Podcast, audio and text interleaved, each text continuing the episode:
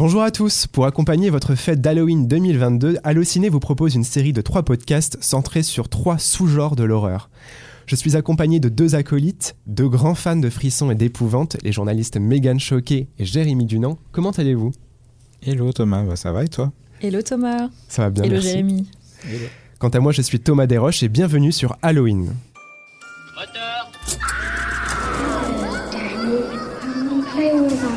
Scène 6, première. Comme je le disais, pour cette nouvelle saison de mini-podcast horrifique, on s'intéresse à trois sous-genres triés sur le volet. Après le slasher, lumière sur le body horror.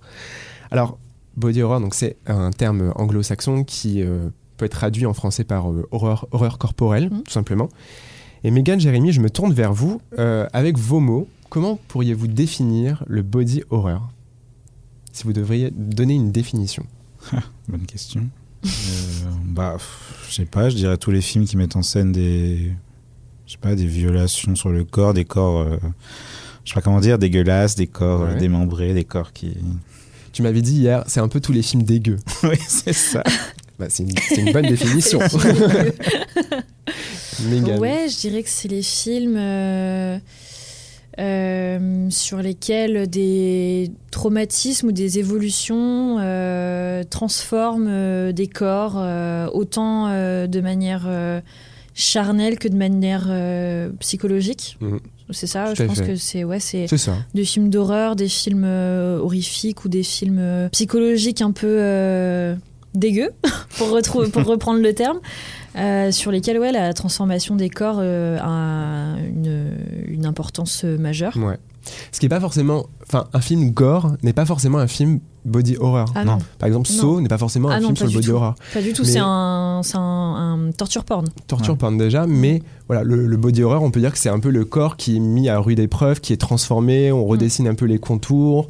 Euh, c'est aussi souvent ce qu'il y a à l'intérieur de nous finit souvent à l'extérieur, donc les boyaux, etc.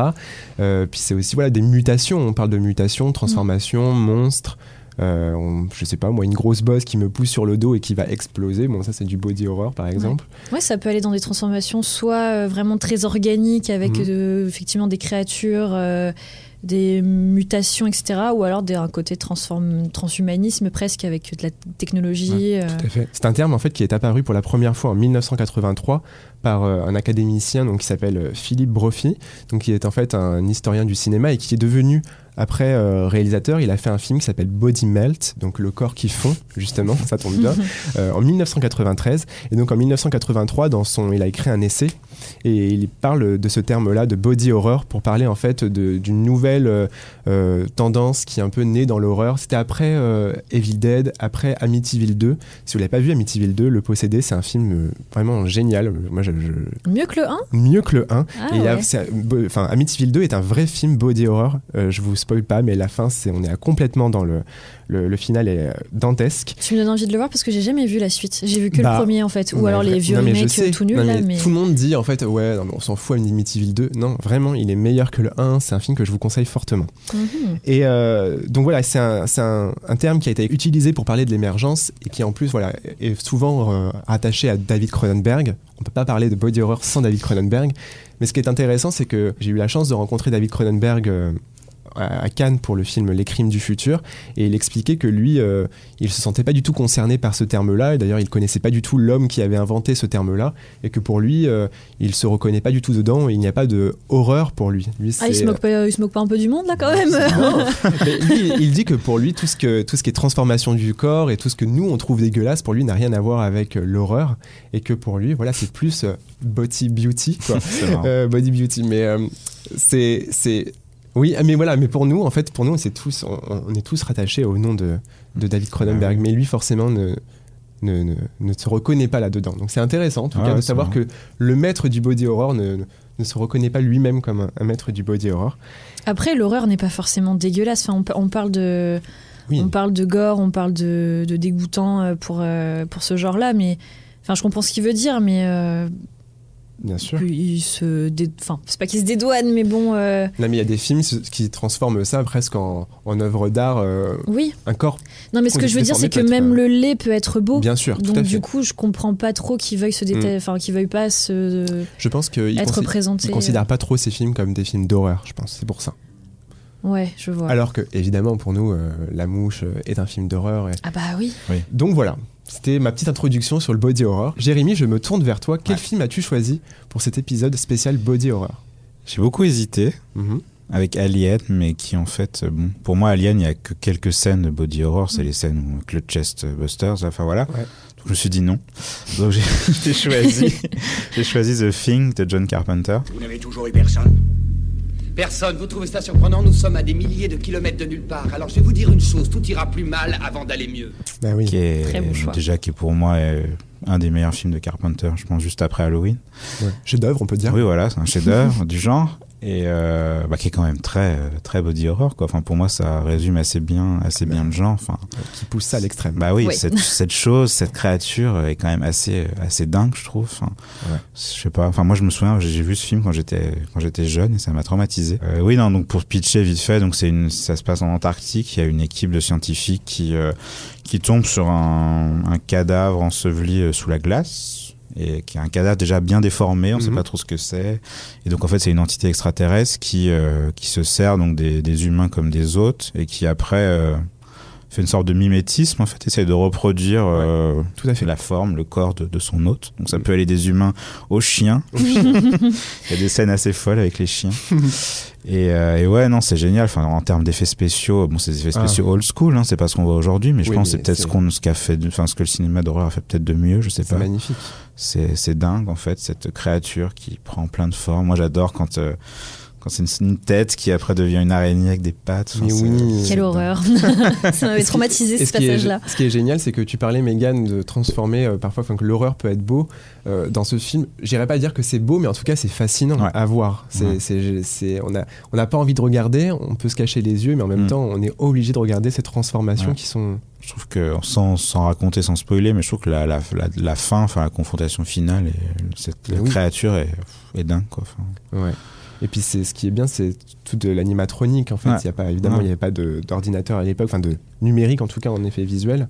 Enfin il y en avait, mais en tout cas pas comme aujourd'hui. Et donc tout est fait avec euh, des marionnettes, euh, Ouais. des robots, et ça c'est c'est vraiment un génial. travail dingue. Et, et après, voilà, au-delà de ça, je trouve que le film est vraiment, est vraiment génial. Quoi. Enfin, ça, ça joue sur la paranoïa. Sur... C'est ça qui est génial, c'est que c'est tous ces hommes finalement vont se monter un peu les uns contre les autres parce que c'est pas un, c'est pas un whodunit mais c'est marrant il y a ce côté Oui. où ils savent pas en- dans, dans quelle personne se cache la, créature et c'est assez génial et, et ouais ça joue vraiment sur la paranoïa enfin ils sont isolés comme ça en Antarctique Mm. c'est presque c'est un huis clos et euh, Bah, un- non mais tu, dis, tu le dis, enfin, c'est un wooden c'est un survival, Mm. c'est du body horror, c'est euh, Puis il n'y a pas beaucoup de dialogue en fait, c'est des personnages qui sont assez taiseux, qui parlent pas trop, et c'est ça aussi, je trouve que ça rajoute un truc. euh, Il y a vraiment une ambiance assez folle quoi. puis bah enfin le décor aussi. Ouais. Euh, en plein milieu de la neige comme ça, puis cette musique, tin, tin, tin, Ouais. tin. Et je l'ai revu il y a pas si longtemps, et il y a- les restaurations euh, 4K sont assez, elles sont assez dingues. Ouais. Enfin, le film est tellement beau en fait. Je l'ai revu plusieurs fois au cinéma quand il repassait et puis je me dis mais mon dieu mais c'est tellement ça tient tellement euh, encore la route sur grand Ouais. écran et les gens sont tellement encore euh, bouleversés par le film donc c'est un remake d'un film des années 50 je l'avoue enfin je l'avoue je l'ai pas encore vu Moi non plus. ah, je l'ai pas vu je le verrai plus. un jour bien sûr quoi déjà le titre la chose venue d'un autre monde Ouais, quelque chose comme c'est ça, ouais, Enfin, oui, ça, c'est le titre français hein. oui c'est un super choix Merci. Mégane je Oui, me tourne bon vers choix. toi Très très bon choix. Faudrait que je le revoie d'ailleurs, ça fait longtemps que je l'ai pas vu, euh, The Thing. Ouais. Très très bon choix. alors quel film nous as-tu choisi? Eh bien, tu le citais tout à l'heure, Eh oui. euh, Monsieur le maître qui ne veut pas en être un, euh, David Cronenberg, euh, donc qui pour moi, oui, Bah, pour tout le monde. et personnifie le genre de- du body horror. Donc j'avoue que j'étais très étonnée par ce que tu m'as dit tout à l'heure. Donc bon, écoute, c'est son avis, c'est sa manière dont il perçoit son, son œuvre. Mais euh, non, pour moi, David Cronenberg euh, est l'une des figures phares du body horror. Et donc j'ai choisi un de mes films préférés euh, de ce réalisateur, qui est Existence. Tu vas me brancher sur ton pod alors que je suis paralysé? Qu'est-ce qui se passe? Tu ne veux plus jouer à mon jeu? Si, si. Si, mais, mais là, tout de suite? Qui est sorti en 1999 avec un très très beau casting. Euh, Jennifer Jason Leigh, Jude Law et, et Willem Dafoe. Euh, donc déjà rien que ces trois noms, euh, c'est ça annonce de la qualité. Et donc Existence avec un X majuscule et un Z majuscule, c'est important. ça se joue maintenant. ça se passe dans un futur proche. Et en fait, on suit euh, des gamers en train de tester un nouveau jeu vidéo euh, qui a été créé par euh, Allegra Keller, une grande inventrice de jeux vidéo. Et donc, on est en pleine phase de démonstration, de test de ce nouveau jeu vidéo qui s'appelle Existence. et en fait, les joueurs sont reliés à, ce, à un monde virtuel. C'est un peu les Sims en VR. La comparaison est très hasardeuse, mais c'est pour donner un petit peu une image. donner un petit peu une image.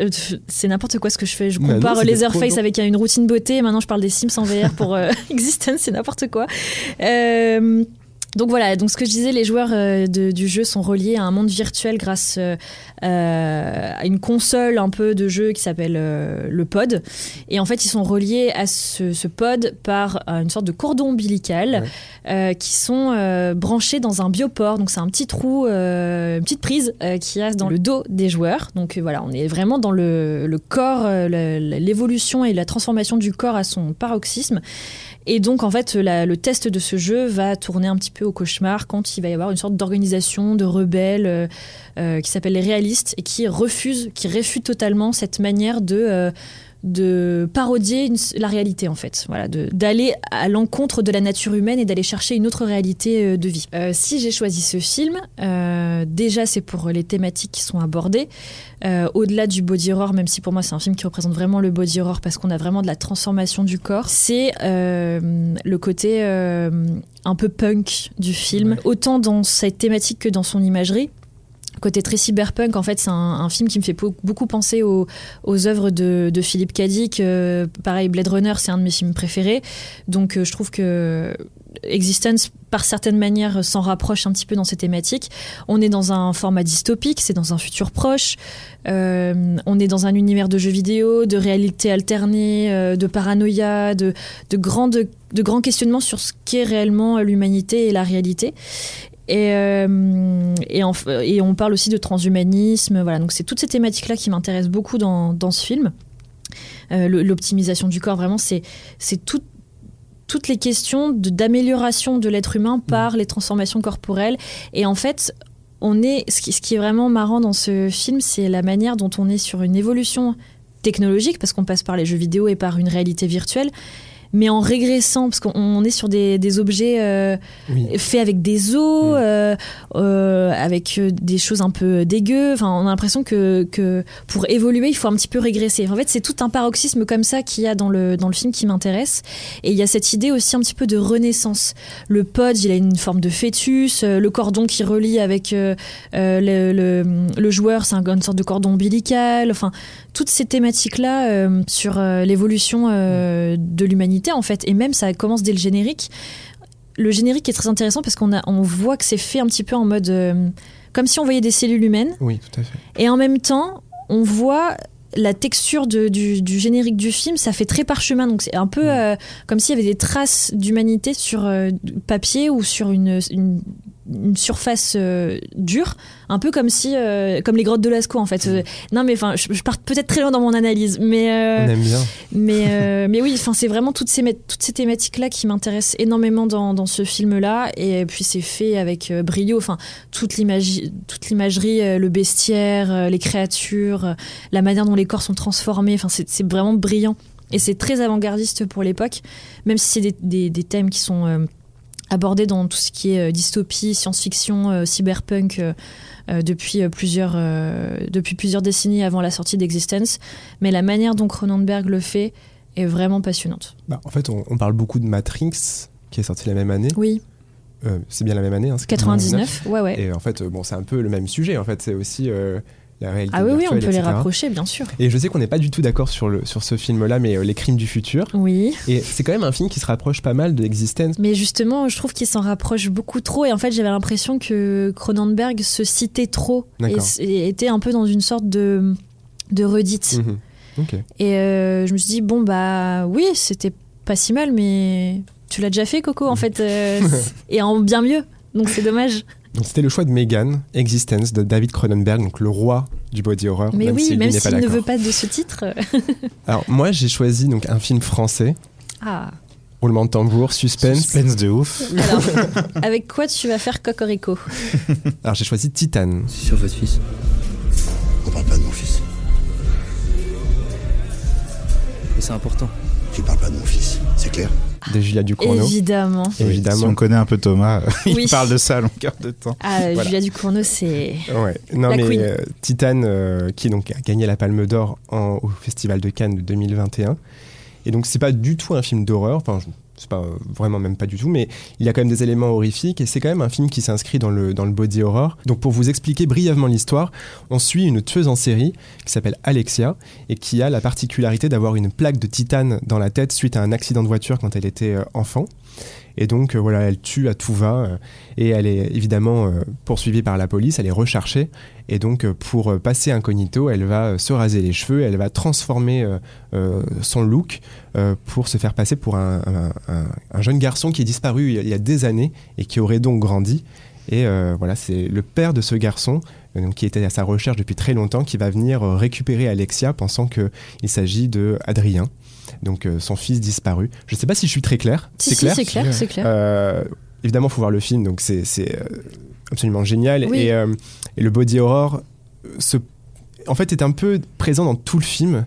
Ce que j'aime bien dans, dans Titan, euh, et c'est pour ça qu'en fait c'est intéressant parce que nos trois films sont des films de body horror, mais à, à des stades un peu différents. Dans The Thing, c'est quelque chose qui, euh, qui se, comment dire, se, se métamorphose. De façon presque instantanée euh, devant nos yeux comme ça. Euh, dans euh, Existence, c'est à travers des objets, à travers le, matériel, etc. Et dans Titan, ce que j'aime, c'est que c'est pas forcément aussi extrême que dans The Thing, mais c'est quelque chose qui progresse pendant tout le film. Et donc, comment, comment expliquer un peu sans spoiler? J'ai pas trop envie de révéler, mais en fait, Alexia va, elle va tomber en- enceinte, et donc son corps va se transformer, tandis qu'elle essaye, elle, de de jouer le le rôle d'un- garçon, d'un homme qui est disparu. Donc en fait, euh, il y a vraiment cette, euh, cette euh, mutation entre les deux genres, masculin, féminin, à travers sa, silhouette vraiment masculine, son, visage, puisque l'actrice qui interprète Alexia, donc Agathe Roussel, a cette particularité d'être un peu androgyne. Et donc Julia Ducournau l'a choisi pour ça. Et, et donc voilà, elle, a ce, physique de jeune homme, tout en, bah voilà, elle a un corps de femme, elle cache ses seins avec des, des benders donc pour aplatir sa poitrine. Et il y a ce ventre qui, qui, qui commence à, enfin qui, qui gonfle, Qui qui, gonfle. gonfle de manière euh, Bon, ça prend pas neuf mois, clairement. hein. ça se fait en quelques jours, en quelques semaines.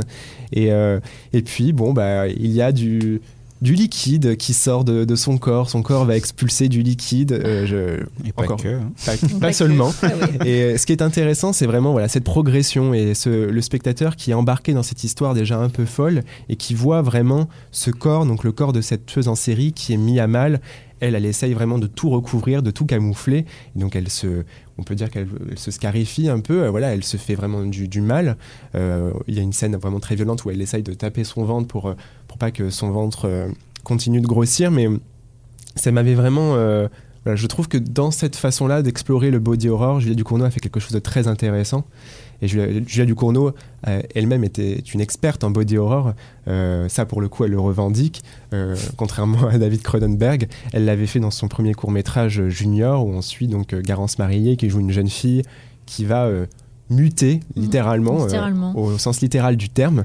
Et puis dans, dans Grave, évidemment, toujours avec Garance Marillier, où on suit une, une jeune euh, végétarienne qui euh, va devenir euh, Étudiante en étu- voilà, étudiante, étudiante en- vétérinaire. étudiante vétérinaire qui va devenir cannibale. Donc ça, ça, on adore le, le, le cannibalisme, on adore.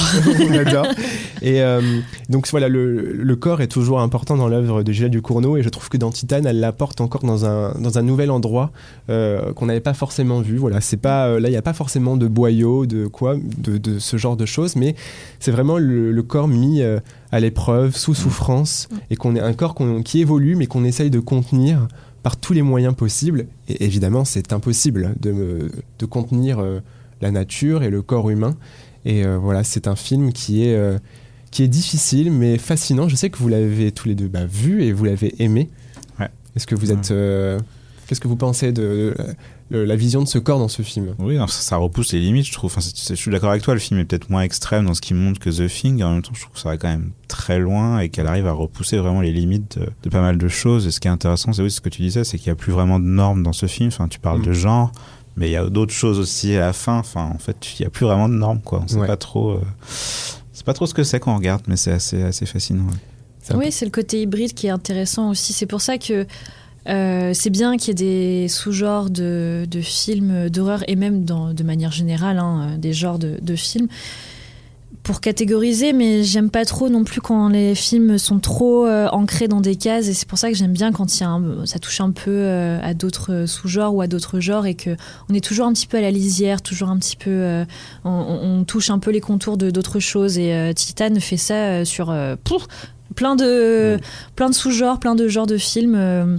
C'est un film qui est très déroutant, mais qui est euh, très bien construit et, et effectivement qui part un peu dans tous les sens, euh, mais qui est bien fait, quoi. Donc Ouais. euh, c'est c'est une vraie expérience euh, et c'est moins pff, c'est moins trash ou ou grave que ce que ça a bien, enfin que ce que les gens ont bien voulu faire croire. je veux dire, il n'y a pas de quoi s'évanouir non plus. et puis, clair. et puis finalement, il y a un autre genre aussi qui s'inscrit dans ce film, c'est le drame. Oui, Parce qu'on parle quand même Bah, d'un drame familial. C'est un drame. C'est enfin. Ça, il y a quand même beaucoup d'humanité, euh, même si bon, euh, les transformations font que on- les personnages perdent de plus en plus leur humanité. Euh, Il y a quand même énormément d'humanité et d'émotions dans ce film, donc Oui. euh, Mm. mais c'est même un film sur la naissance d'une nouvelle humanité. Mm. C'est Ouais, c'est vrai. c'est un peu le sujet du film. Après, oui, c'est vrai que le film a eu beaucoup de réactions. oui. Chacun a sa sensibilité, évidemment. Moi, je peux comprendre. euh, Oui, oui, mais là, je trouvais que c'était un petit peu exagéré, Oui. euh, très, très honnêtement. On se souvient de certaines réactions. Ouais. C'est Oui, à C'est Cannes. vrai que c'est surtout un bon drame et un bon thriller, en fait. Bah Oui, c'est c'est pas un thriller dramatique, euh, Mais oui. horreur, tragédie, enfin voilà, et puis avec beaucoup d'humour aussi, il faut pas l'oublier. Donc voilà, Titan de Julia Ducournau. Donc c'était le deuxième épisode, le deuxième volet de ce week-end Halloween. Je rappelle les films. Jérémy, tu as choisi The Thing de John Carpenter, qui est disponible en DVD, VOD, Blu-ray. Ouais. Megan, tu as choisi Existence de David Cronenberg. Donc pareil, disponible Mm. en Blu-ray, VOD ou DVD. Quant à moi, j'ai choisi Titan de Julia Ducournau. Encore une fois, qui est disponible sur toutes les plateformes euh, de VOD, en DVD et en Blu-ray. Vous pouvez retrouver tous les podcasts Allociné sur les plateformes de streaming, en espérant vous avoir donné quelques idées et surtout n'oubliez pas, Halloween ou pas, c'est toujours le bon moment pour regarder un film d'horreur. Rendez-vous au troisième épisode, à bientôt. Salut. Salut. Allociné,